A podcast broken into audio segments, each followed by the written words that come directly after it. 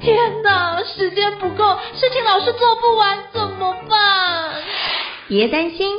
就让高校人生商学院每周陪你充充电，找到方法不抱怨。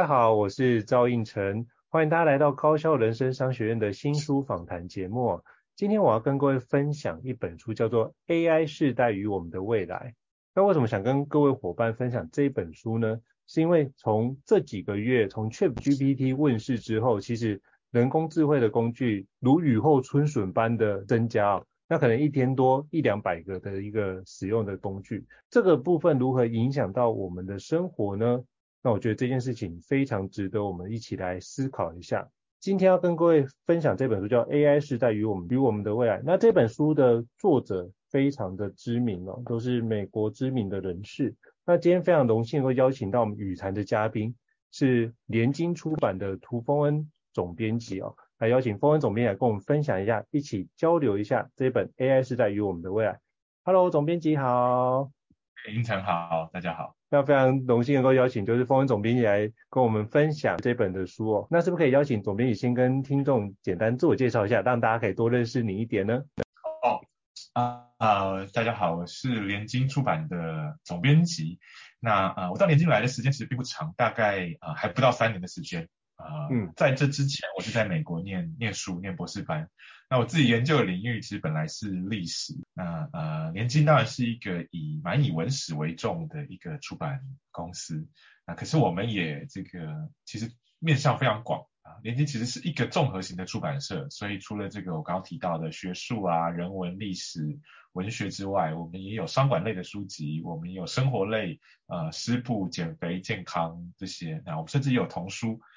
我们今天跟大家谈的这一本《AI 世代与我们的未来》，主要是啊、呃、我们的商管类的书籍，但它其实也蛮符合这个联经在这个呃出版商管类书籍的时候的一个特色，就是啊、呃，因为我们的基底其实是比较人文、比较这个呃社会科学思想啊这种方面的，所以呃虽然我们在谈一些商业类型的议题的时候，很多时候会从一个比较大的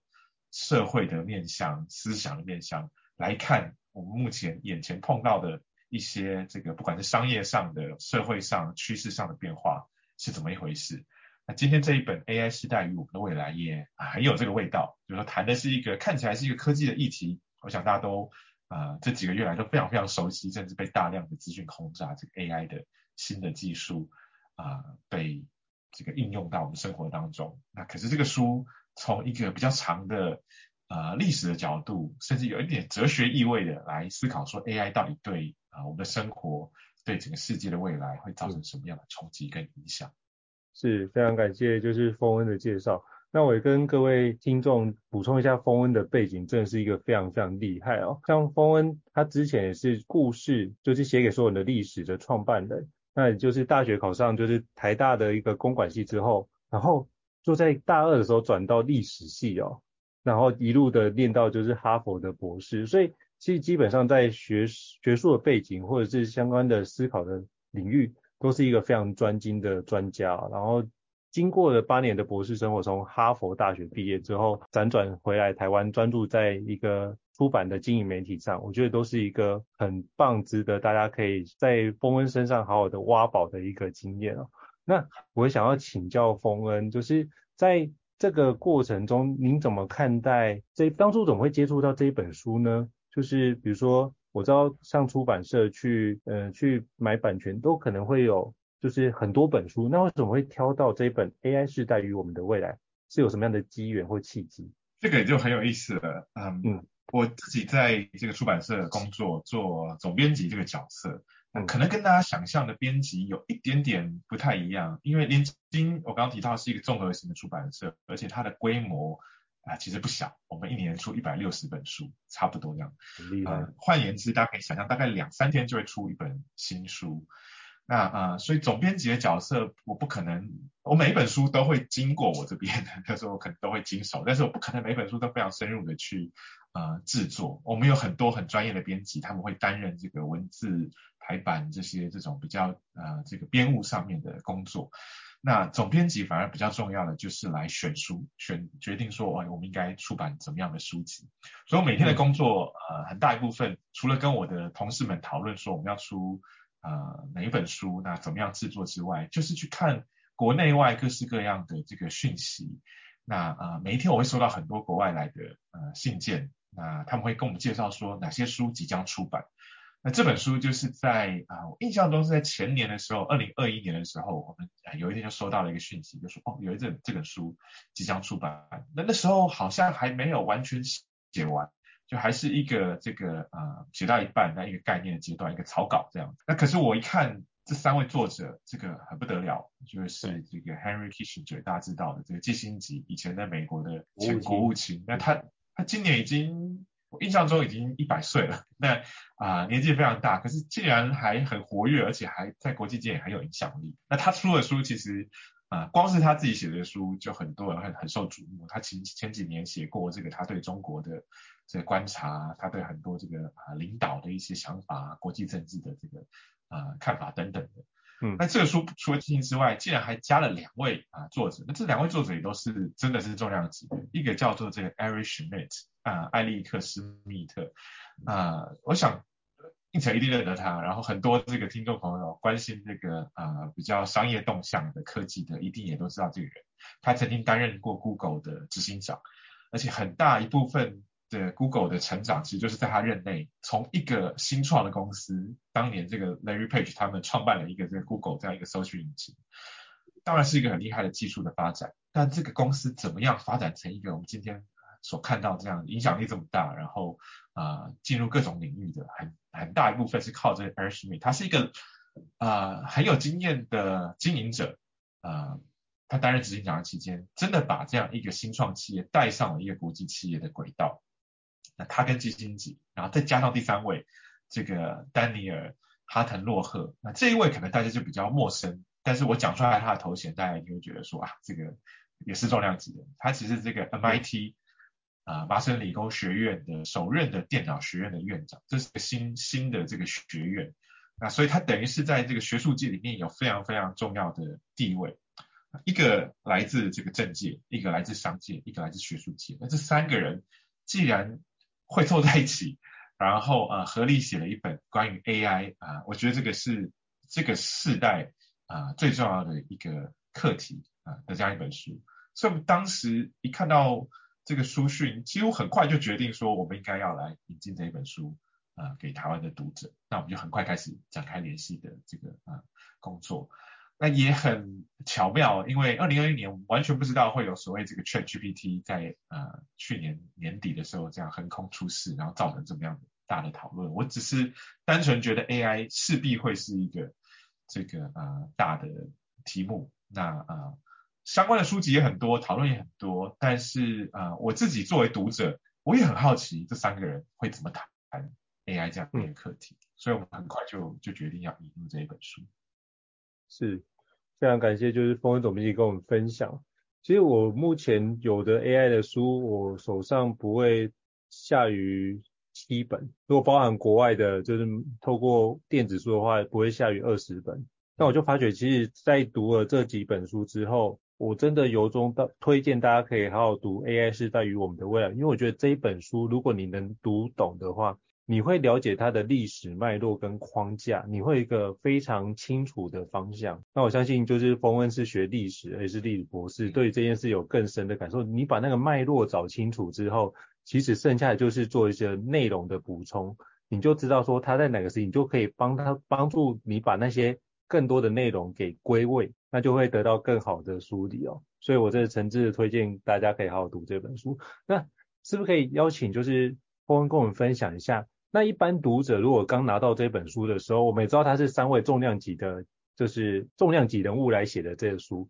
那我们该怎么去阅读跟使用这本书？是不是可以邀请您跟我们分享？这个书虽然是三个重量级的这个作者所写的，但是它的呃书籍的分量本身，就是它的页数其实并不是很多，它就是两百四十页而已，所以大家不用觉得说啊是不是一本很大部头的这个呃像我们以前看到这种经典啊很难读，也不会，其实它的篇幅并不大啊，可是它谈的议题倒是真的蛮大的，像刚刚应成提到的，他从一个历史的角度来谈 AI 的意义，那这个历史讲的并不是说 AI 技术怎么样演进。他只是把这 AI 放在一个更长的脉络之下去理解，就说包括我们以前可能在历史课本里面大家提呃读过的，像是这个呃西方文明曾经出现这个启蒙运动，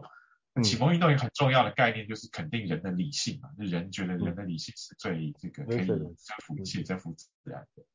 那而且人是跟这个一般的动物不同，因为我们会思考，我们会这个啊有逻辑的辩证等等的。那这个时候提到一个很有趣的，就是说 AI 可能是人类这么长历史以来第一次出现了一个，你说有一点像是有一个在智慧上，当然我们可以讨论什么是智慧了，但是它某种程度上是跟我们可以并驾齐驱的。因为我们看到大部分的就地球上的物种，你就知道说它在这个啊思考上是不可能达到人类这个水准的。我们可能以前会讲说，比如说这个海豚啊。这个呃，猩猩啊，它可能有，比如说儿童的智商这样，嗯，可是它毕竟不是一个成人的这个思考的能力啊、呃。以前我们也觉得电脑，毕竟它就是做事的，它可能算术很快等等的，它它不会有我们这个呃一般定义中或想象中那模模糊糊的定义了的的这种智慧。但是的确呃，AI 在过去的这个呃想象当中，就觉得有一天技术可能会走到那一步。那我觉得 ChatGPT 出来之后，更让大家觉得说，哎，这个不管它背后的原理是什么，它让你感觉到说，它好像有模有样这个，不管它怎么弄出来的，弄了一个好像很会思考的这个平台啊、出来，所以这对于我们这个人之为人的这个定义，其实造成了一个很大的，会造成一个很大的冲击。就是说啊，以前我们可能自己想很多事情，觉得我很有创造力，我把过去的这个我看了很多资料综合一下，弄出了一个新的东西，比如说一个这个企划的提案等等的。诶，可是现在发现说很多事情，这个电脑或人工智慧好像可以取代你做的事情，那人的价值到到到底在哪里，就会重新啊、需要反省。那这个书其实写法就比较像是提出这样的问题，它并没有太多的。坦白说，没有太多的明确的解答，但他从一个比较长的角度跟你讲说，当这个人工智慧越来越普遍，对于我们的生活的方方面面越来影响越来越全面的时候，我们可能要思考一些像我刚刚提到这种哲学的问题。所以我会觉得在读这本书的时候，很多时候是一个思考的刺激。他没有讲太多很具体的技术性的细节，这可能大家要去找网络上其他的资料。你好像也不太真的需要。知道这么多技术性的细节，除非你是一个这个 AI 产业的从业人员。那可是对于我们一般，包括像我自己这样一个学呃文科出身的人，我们都要面临 AI 即将进入我们的生活，进入我们的工作当中。那它所造成的冲击，其实不是单点，它是一个很全面性的冲击。那甚至包括我刚刚提到的，它有些哲学上的意义，就是人存在的意义到底是什么？如果你的工作百分之八十可以被电脑可以取代，那呃，过去我们很多时候把人生的意义其实放在工作之上，啊，工作给了你很多人生意义，那未来还会是这样子吗？这可能会是一个啊、大哉问。那对于社会上也会有很多冲击，因为我像刚刚提到的，如果大部分的工作其实 AI 可以取代了，哎，会出现一大群人是他可能不需要工作，或是说他找不到工作，那这时候我们。要怎么样应应这样的情形？我们需要发展，比如说前一阵子有人在讨论这种所谓的基本收入，就是说你不用工作，反正呃我们有一些这个呃政府会发给大家这个基本的这个呃每个月的生活费。那啊、呃、是需要这样子吗？如果不这样子的话，怎么样去应应？也许接下来的一波大的裁员潮、大的失业潮，所以它会有一些社会上的这个呃影响。那这个书基本上就是从不同的层面来讨论。包括说军事上、国际政治上，它会不会有什么样的影响？政治上会有什么样的影响？经济上会有什么样的影响？所以大家有兴趣的话，呃，当然我觉得这是一个很、很、很分量不不是很大的书，也可以从头念到尾，或者说大家可以挑选一个你觉得对你自己也许最有兴趣的，也许你觉得你很关心 AI 对于呃国际政治的影响，你很担心，包括现在呃国际间其实有很多很紧张的情势，那你可以读读那一章。或者是说你挑一个你自己觉得比较有兴趣的章节，从那边开始呃读起。因为我觉得阅读这个书虽然它分量不厚，可是你需要花蛮多时间去思考它中间提到的很多议题。是，就非常感谢峰恩给我们介绍。其实我那时候在看这本书的时候，就我一个晚上就把它看完了。可是我发觉我在第二次看的时候，我做了非常多的笔记。那特别是你这边提到第二章，我觉得是我们如何落入现在的处境，就科技与人类的思维。其实它里面讲到，就是从神学啊，像文艺复兴到现代科学、人工智慧的演进哦。那其实这边如果你能够把这章节读清楚的话，其实你会发觉很多的环节，你会建立一个对于人类发展历史的一个脉络。那有这个脉络之后，你就比较好去预测，因为之前我们也听过一句话，就是历史总是不断的重演嘛。人类从历史学到的教训就是没有学到教训，然后历史就不断的会上演。那你就可以从人性跟历史的过程，再去把这相关的连结可以去整合在一起。那我也想要请教冯文，就是那当人工智慧问世的这段时间以来，那请问一下，人工智慧对你来说的工作有哪些层面的不一样的调整或影响呢？啊、呃，我觉得这个这个这个是一个很有趣的问题。刚刚一晨问的这个，因为我自己也常常在思考。嗯嗯、呃，以现阶段来讲，呃，我觉得当然有一些我们工作上开始运用某一些 AI 的工具，那呃帮助我们发想啊，像我刚刚提到的企划。当然啊、呃，以现在你比如说 ChatGPT 的技术，它并没有办法完全取代我现在在做的很多工作，但对我来讲，很像一个很好的。助理，那呃，他做的东西一定我还要看过，然后我还要去做调整怎么样？那他可以帮我省掉也许前面百分之从零到八十分的这样工作，那呃，我要到一百分，我可以把原本的时间花更多在从八十到一百分这个中间。那不过这个是最好的情况之下啦，就很多时候他可能只能给你零到二十分，还是他只帮你节省了一些力气这样子。嗯，不过我们现在就开始会会尝试各种呃不同的可能性，不同的运用。那我自己其实也我因为喜欢玩新的技术，所以包括那时候 Midjourney，大家可能知道这个 AI 的绘图出来的时候，我就上去玩一下这样，嗯、那就是比较是嗜好兴趣的玩法。那我自己会觉得说，在接下来啊、呃，就在短短的时间之内，会有很多新的工具出来，包括说。我觉得一个最最最简单的就是这个啊、呃、语音辨识跟 AI 系统的整合。那啊、呃，我们以前都要花很多时间打逐字稿，那后来可能找助理帮你打逐字稿。比如说你在做研究的时候，那这个事情我想很快就会被呃取代掉了，因为这个语音辨识的技术已经到很高。包括像我们今天这样对谈，他可能很快就可以生出逐字稿出来。那甚至技术到一定程度之后，他，就可以帮你做一个很好的摘要。那这些工都可以省下来，这样。那可是我自己也在思考，就是说，呃，AI 对于我们工作上的冲击，可能不只是这样一个单纯的取代某一些工作而已，它其实很可能会带来的是，呃，整个工作环境上面的变化，甚至大的社会的变化。以我们出版来讲，啊、我们现在大部分做的事情就是以以书为一个载体，去把内容传递给更多人知道。但是未来会不会因为这些 AI 出现，所以改变了大家这个呃对于资讯的需求，对于生产资讯的方式，从源头开始就就改变了？那如果是这样子的话，我们其实要思考的不是我们现在做的事情怎么样可以做得更好，而是我们去必须思考说，那我们应该做什么样的事情？那出版者的角色到底是是什么？那所以我会说，那个东西不是一。点对点的这样就是说，哦，原本你你用人工做，现在你用电脑做，这么简单而已。它有一点是更动态去思考说，那呃，在未来世界里面，呃，如果我们在内容产业里面，我们扮演的角色是是什么？那我觉得这个从一个团队的角度，我们会想这个事情。我也觉得从每个个人，我们大家都必须开始思考这个问题，就是呃，也许今天存在的某一些工作，未来不复存在。像我刚刚讲的这个，呃。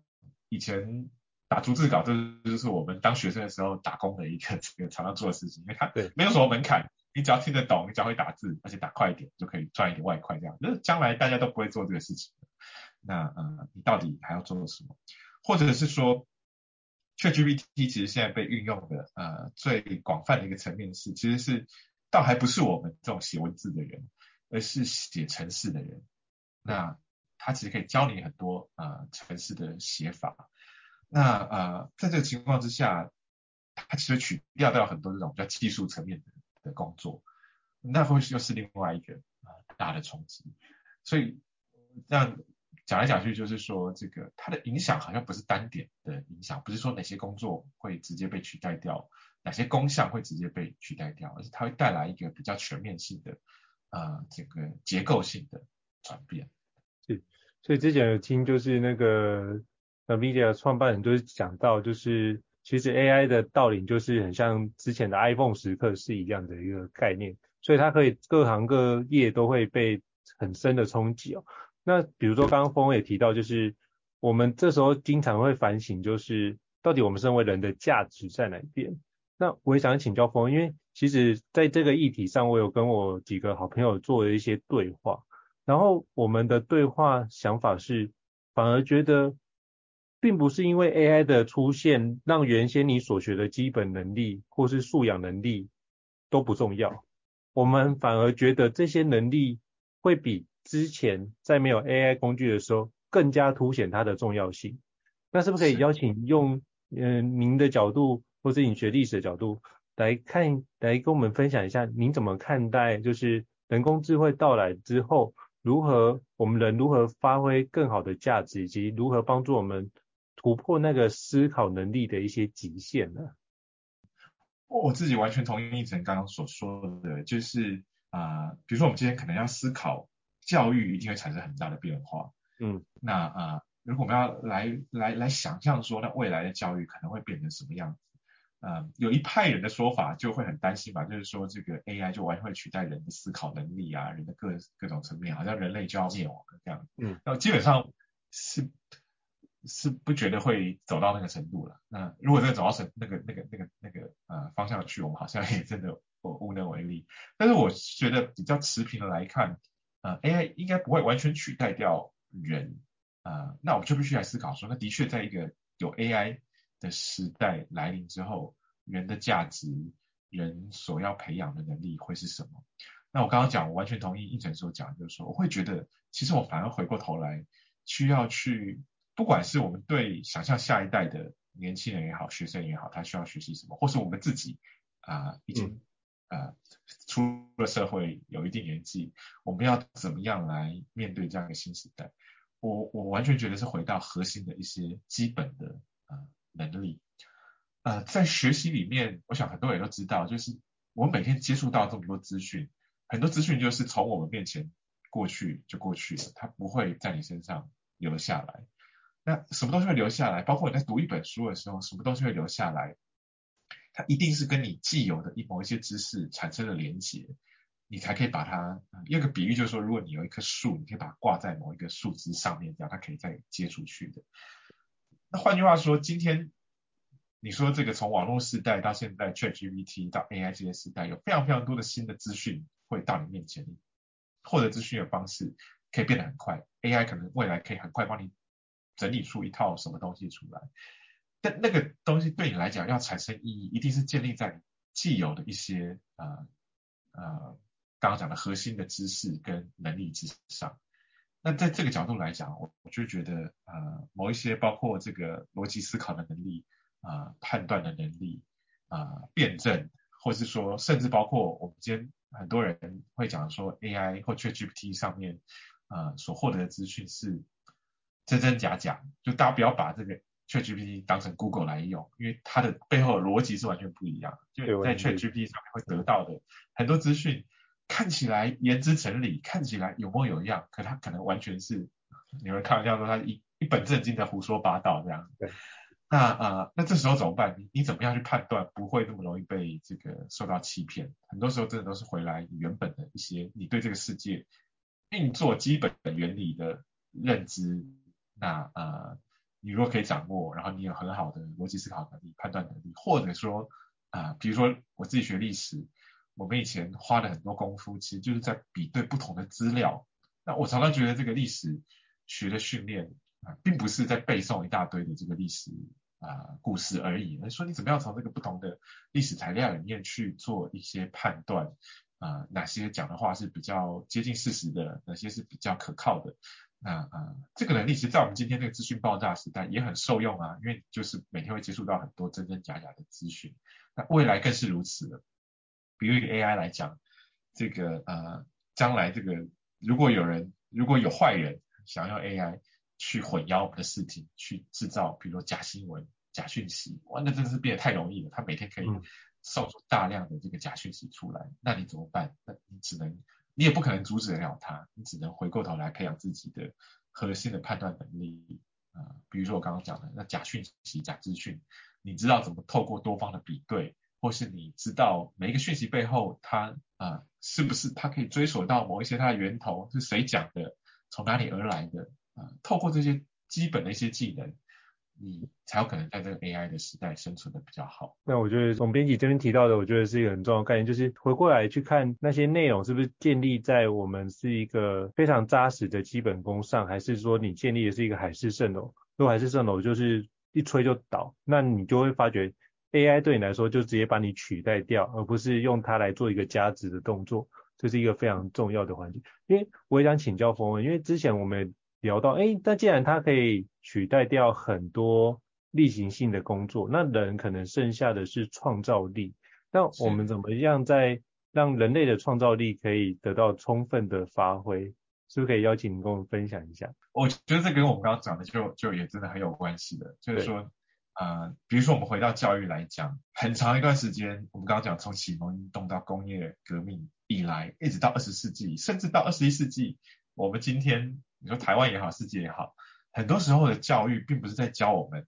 创造，我们是在学习可能过去已知的东西。你说背诵下来，或是呃学起来这样子。那呃怎么样能？确保人类的创造力能得到充分的发挥？我想首先就是说，我们需要知道这个创造，首先肯定创造这件事情是是很重要的。那它也很不容易，它需要有很多的这个基本的基底在那。那 AI 呃很多时候做的事情。呃，不见得是是真的是呃创造，当然这个我觉得随着技术的演进，我我刚刚讲的这个都可能被改变了，可能将来 AI 呃也可以创造出新的东西，但是我觉得是人类怎么样在在这个过程当中，在既有的这些知识之上，再想办法去做一些新的突破原本的一些既有框架的想象，那去培养这种想象力，去培养这种创造力，我觉得可能是要从我们这个教育体系。都有一些一些改变，我们不能只是在训练说大家只是把正确答案背诵下来，只是呃把最好的这个解答给找出来。嗯，我最近喜欢看一些书，就是说大家开始在谈一个名词叫做 VUCA，那个我想跟大家也有些也提过，VUCA 其实四个字的缩写。那呃，它讲的是一个人类社会走到了今天，其实是进入了一个不稳定，那呃不断在改变的一个时代。那跟跟过去你说农业社会或是工业社会都不太一样，就是很多时候你没有一个标准答案或正确的答案，你过去的经验可能也不适用到未来。那所以这在这个环境之下，你怎么样不断的啊、呃、去创新，不断的去调试，不断找到新的解答，变得很重要。你不能只是期待说你过去的经验可以给你作为未来的参考。嗯，那呃 AI 这个东西很大一部分是依赖着。它所既有的 data 嘛，然后像大家如果了解这个原理的话，就是它喂它什么东西，它在这样一个大量的数据之上给你一个答案。那呃，但它如果没有数据，它就不会给你，理论上它就不会给你那个答案这样。啊、可是现在很多时候可能是我们面临一个新的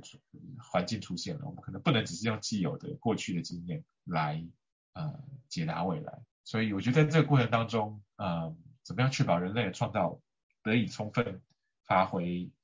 大概就是像我刚刚讲的，我们需要去创造那样一个环境，然后需要把我们更多的心力放在创造跟想象上面。我觉得刚刚峰恩讲得很好，就是放在创造上，可是，在创造之前，我们可能要把我们既有的框架先给打破，就是不要一直都落入过去的既有的框架的习惯，就是 think out of the box，这样才能够让你的想象力跟创造力到更多的展现。那像刚刚峰恩提到的那个 VUCA，就是。我们就是很多东西是容易改变的，不确定性，而且复杂性跟模糊性这些东西都会出现。那后来我也发觉，哎，最近有人在讲一个东西叫 Benny 时代，就是就 brittle，就是很多东西都很脆弱，那每个人都会呈现很焦虑的状态，然后是非线性的，以及很多是不可理解，没关系，那不可理解，但是经常在发生越来越多。那不可理解或我们不会，那这是一个现事实，那没关系。那我们能不能透过我可以学，然后主动的积极的把这件事情学了就会了？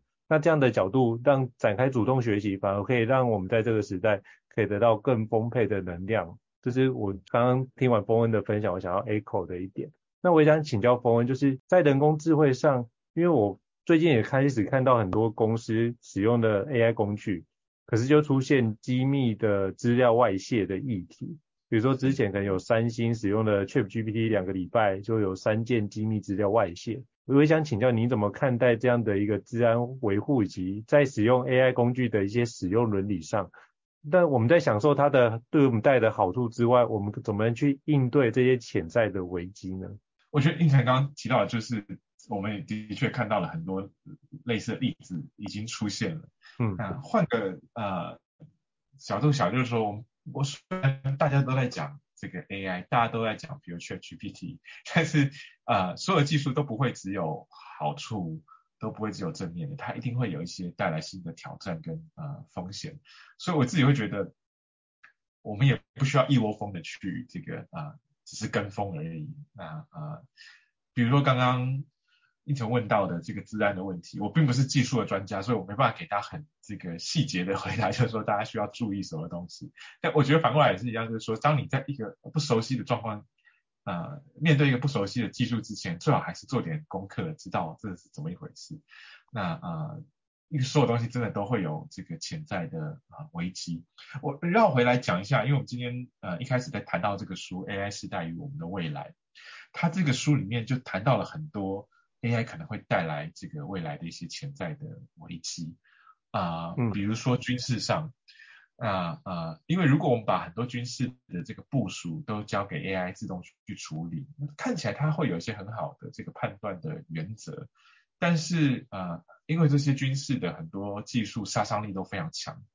它不是你知道不是一个机密外泄，机密外泄当然已经 对很多公司已经很严重了，可是这个军事上如果差，知道出了一点差错，可能就是人民的伤亡这样子，甚至是大规模的人民的伤亡。所以这个东西要全部交给 AI 的判断吗？啊、呃，这个书里面其实也提多提出了一些这种呃反省跟呃说警示吧。那或是说有一些人会讨论，像这个啊在金融产业今天里面很多东西都是用电脑自动去处理，那啊包括交易它可能很快都是通过这个电脑自动判断。那这当然省了很多人力的功夫在里面。可是呃我就看过一种呃讨论或是预言，就说。这有一个很大的风险是，假如有一天这个中间出了一点差错，它可能导导致大家想象一下，它听起来像是一个科幻小说的情节啦，但是呃不是不可能发生，就是说可能中间一个失误，电脑里面的计算哪里出了错，造成了全世界的呃金融的大崩盘。那呃因为那个很多时候这些电脑运算就是在电光石火之间，在零点几秒之间，那中间一个差错，这个比如说它大量的这个呃。抛售某某股票，我这样随便举例，那所有东西联动一下去，它可能在短短几秒之内，全世界的这个呃金融市场就跟着产生改变，这不是不可能的事情。那这以前我们用人工，你觉得慢，但是它可能就是中间会有很多这种不断 check 的环节。但是如果未来变得什么事情都通过电脑连接在一起，那很快的判断，那呃那个风险可能是越来越大的。所以很多时候，我觉得怎么样回应这个问题呢？我们今天当然不可能进入一个一个细节去谈，说，哎，这边这个问题怎么解决，那边这个问题怎么解决。但是我觉得这就是这三位作者在写这本书的时候一个很重要的想法，因为这个 AI 技术不断的演进，那呃，然后有这种新的技术出来，大家都很狂热，大家都不断的追捧。可在这时候，我们可能就得想想，就是这潜在会带来的危险啊、危机可能会是什么？呃，问题可能会是什么？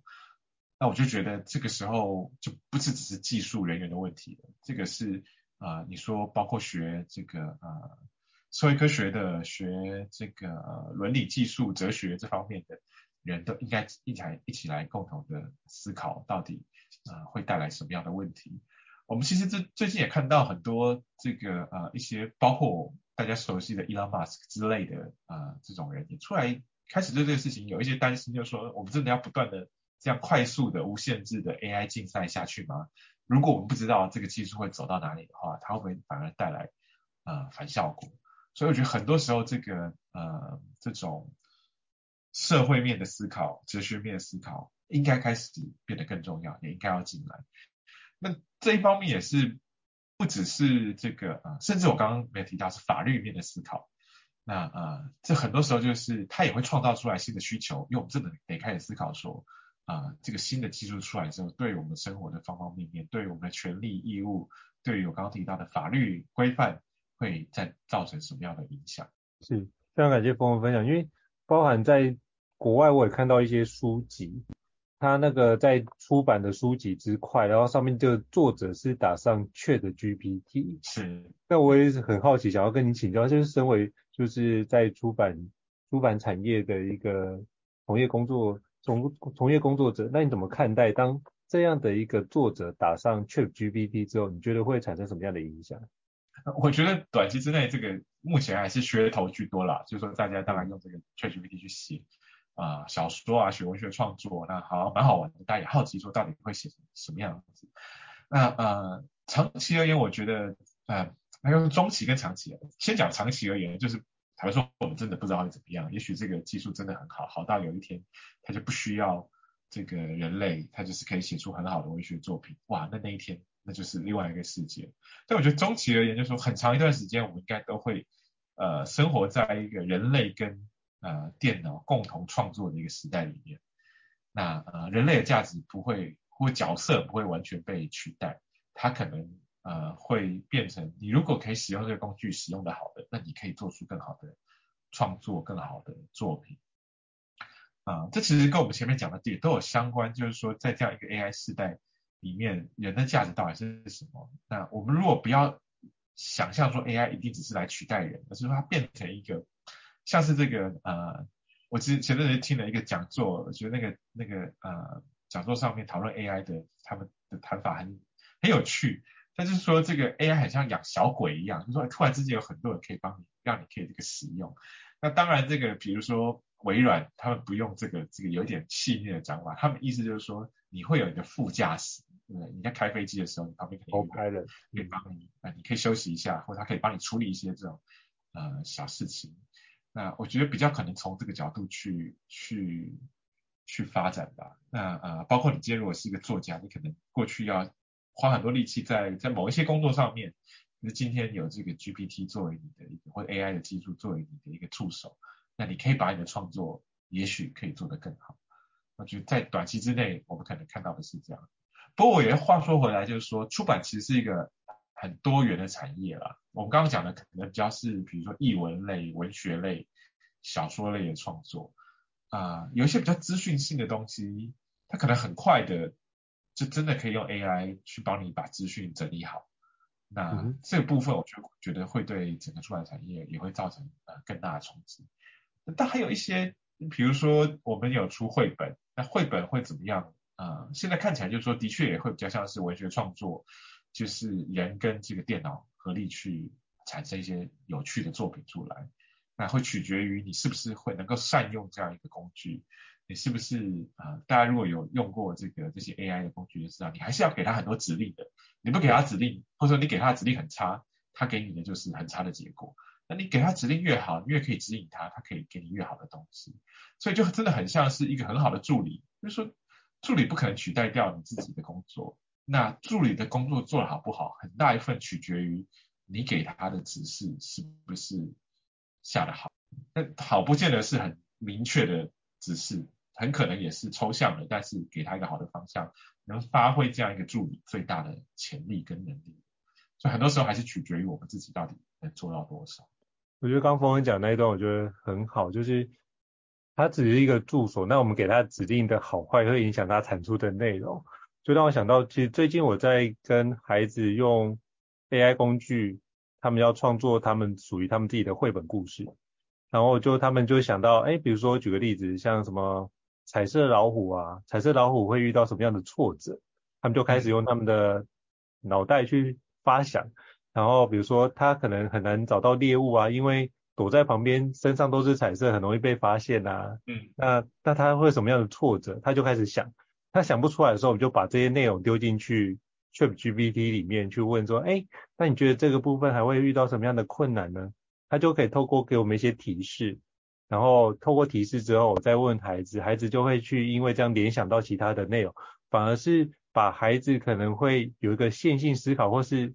把它当做是一个提示词的概念在用。然后做完觉得这样故事觉得写得不错，好，那我就逐渐的用，比如说用 Midjourney，用 Stable Diffusion 去让这样的文字帮助孩子去看你要哪一种风格的图片，我帮你找出来。那我们现在就在做实验，就是希望可以做出孩子自己的绘本作品。嗯，但是他是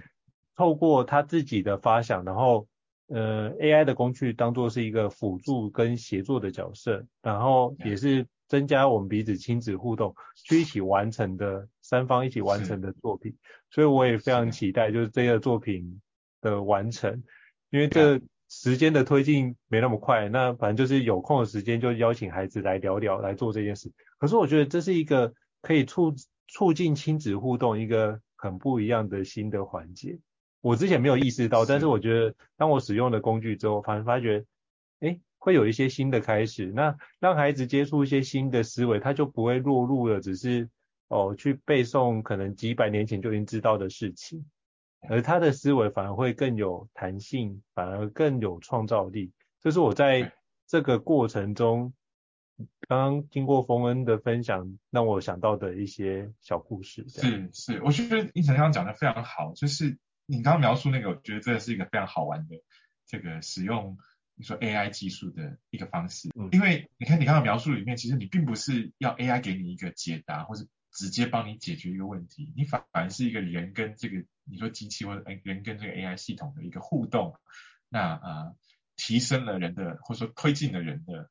创造力。我觉得这也是 ChatGPT 刚刚出来的时候大家的一个误解，就是说这个 GPT 系统。一开始大家以为哇，这是一个很好的解答系统，你问他什么问题，他都会给你一个答案，好像它是一个进阶版的 Google。可是我前面也提到，其实你不能这样想，就是说它里面的很多，包括现阶段的很多资讯都是错误的。那呃，它也不是以一个给你正确解答为目标所发展出来的系统。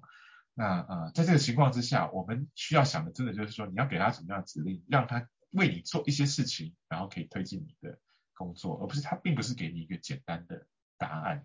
那这也连接到我们前面讲的教育里面，我们不能只是要学生一直去思考或者找出一个正确的答案而已，因为这个可能不是未来我们所需要的的能力了。我觉得今天跟冯恩在这边对话，我觉得我自己有很多的收获，然后也可以诚挚的推荐大家可以去阅读《AI 世代与我们的未来》，你会从里面去找到很多值得思考的问题。因为其实很多人当现在 AI 来的时候，很多人都强调它是一个海啸。就是或者是新的工业革命，当遇到一些我们可能太大的冲击的时候，人会进入了一个类似恐慌或者甚至是手足无措的阶段。那你那时候反而更应该静下心来，让自己去看看盘点自己有哪些内容，因为手足无措并不会有助于你做后续的一个行动。所以反而你如果能够静下心来，在 AI 时代与我们未来这本书好好的拜读，好好的思考。你自己的未来，其实你就发觉，其实很多时候我们是因为不了解它，或者不了解 AI 工具，所以你把那个恐惧感给放大。当你了解之后，你就发觉，哎，其实它有很多事情是可以帮助我们去做相关取代。像我现在就在思考哪些的 AI 工具可以帮助我在工作上更有效能、更有产值。我反而觉得我的乐观的状态远多于我自己焦虑的环节。当你开始行动了，就发觉很多事情就不再被那个情境所困哦。所以诚挚邀请各位可以好好的去拜读，就是 AI 时代与我们的未来。那如果各位听众觉得高效人生商学院不错的话，也欢迎在 Apple Podcast 平台上面给我们五星按赞哦。你的支持也是对我们来说很大的鼓励。邀请各位可以到我们联经出版的一个网站上面，都可以去。天购 AI 世代与我们未来，以及联经出版的很多的好书哦，我都会把联经出版的官网放在这一集 Podcast 的连接当中，也期待读者可以从里面得到更多的一些收获与成长。好，再次感谢就是丰恩总编辑的莅临来跟我们做这么精彩的对话，感谢您，那我们下次见，拜拜。高效人生商学院，掌握人生选择权。